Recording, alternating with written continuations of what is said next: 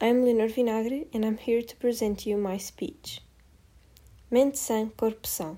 That's what we're taught in our country. So, why is it so unusual and deemed to treat our mind like we treat our body? With a doctor. To go to the dentist or to your family doctor is a perfectly normal thing to do. However, if I go to the psychologist, I am a problem, I am crazy, I am a motive of concern. Since adolescence is a period of development that implies the building of an identity and self, I regard that the importance of psychological guidance should be much more prominent and, consequently, a standard instrument of help to society. My hopes are that, by the time this speech ends, you will consider seeking guidance in what relates to your inner development. To start, I think it's crucial to define what a psychologist does.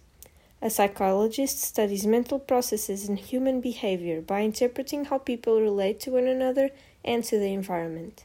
Some psychologists work independently, doing research, while others work with patients or clients as consultants. Thus, these doctors intend to comprehend the workings of human emotion, development, and brain. Therefore, counseling is a beneficial tool for anyone to better understand and manage a thing so impulsive as sentiments and reactions. A psychologist is someone who tends to be scary in a way. The thought of letting anyone fix your brain or your mind is at least unpleasant, and it seems to be how most wrongly grasp the idea of this type of doctor. Making these medical appointments more usual would be a way to overcome such taboo. Furthermore, emotions tend to evolve greatly during adolescence. During this uh, developmental period, teenagers engage in a search for where they fit in with peers and society. Throughout the teen years, it's common to have an unstable sense of self, try out new things, associate with new people, and struggle to define our gender and sexuality.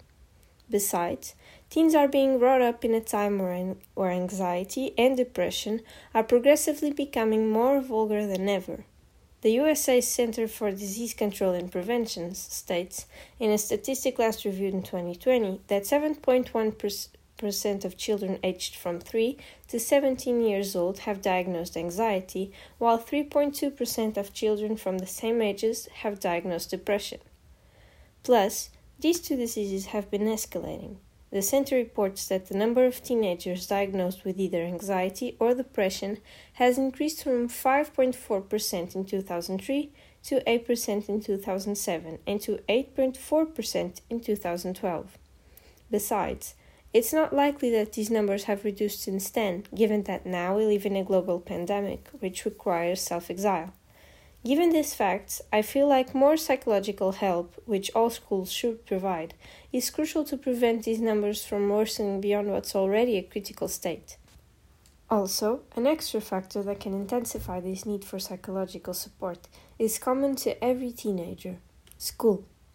In recent times, high school students have expressed a noteworthy stress level, motivated by schoolwork and peers, which are surely overwhelming. In a four phase quantitative and qualitative study, a team of NYUCN researchers assessed coping skills, academic engagement, family involvement and expectations, mental health symptoms, and substance use amongst high school students.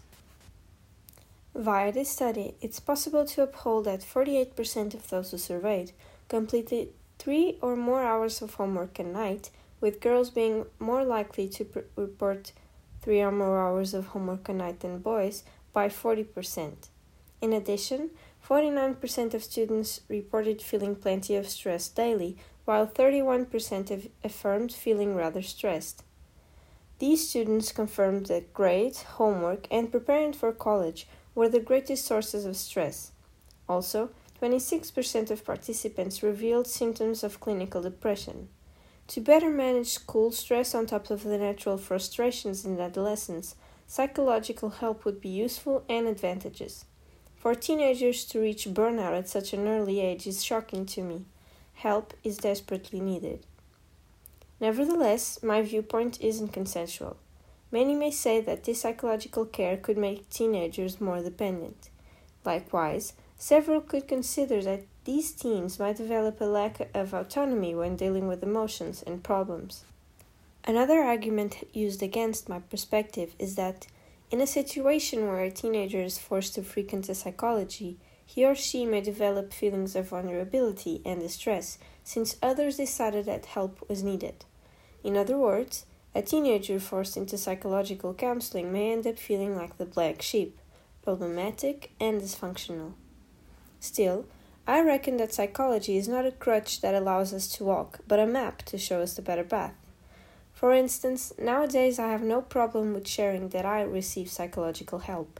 However, when my appointments began, I was afraid to admit that I needed them, and I was afraid to become reluctant on them. Personally, I overcame such concern because it, it is not a problem of psychological guidance itself, but an insecurity issue that I, later on, was able to let go of. In conclusion, psychology is a vital tool for adolescents to better understand themselves and evolve, especially when this is such a problem age. As a friend who happens to be a psychologist once told me, teenagers are like lobsters. They have to leave their kid sized shell to build a grown up one. Without that shell, they are defenseless, so they have to seek protection in a cave. Our role is to be their cave, so they can someday leave us stronger, greater, and undefeatable. Thank you.